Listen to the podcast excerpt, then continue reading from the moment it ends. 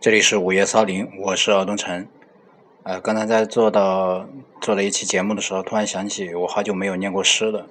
我来念两首跟梦有关的诗。第一首叫做《于是我今晚还将继续入梦》，这是我去年去年写的一首诗。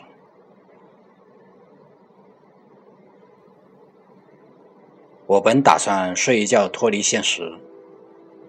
但是昨晚梦见了可爱的孩子、乖巧的宠物、友善的朋友、灿烂的星星。如果我死了，谁来负责那些美妙的梦呢？想想都揪心。我记录下所有的美梦，即使它与烦恼一样无法分享。那些甜蜜的、空虚的、怪诞的。意犹未尽的丰富风景，和所有不为人知的苦涩一样，那也是我精神世界存在的证明。于是我今晚还将继续入梦，与梦里遇到的有趣人儿一一拥抱飞吻。纵使我一定要在凌晨回到现实，那些梦境也是我灵魂存在的最好证明。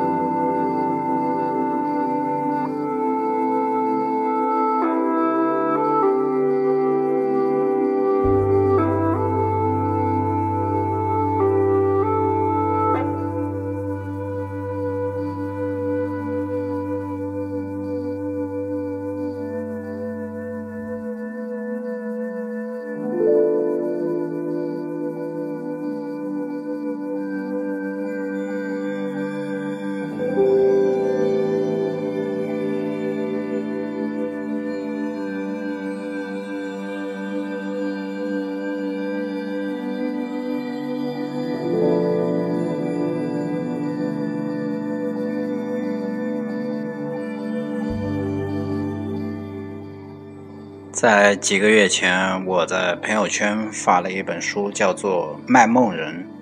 这是我把近几年做的梦记录下来，写成一本书，通过微信群去发售。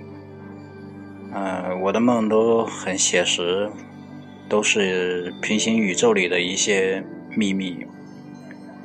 呃，这首诗讲的就是其中的一个场景。在去年的时候，我发起了一个活动，叫做“胡混诗漂流记”，就是邀请了一些朋友来手抄我的诗，然后一个一个的接龙往下快递，啊，最后回到我手上，我给它做成一本手抄本，也是非常有意思的一个活动。那么这今天要读的两首诗都是在这个胡混诗里面的。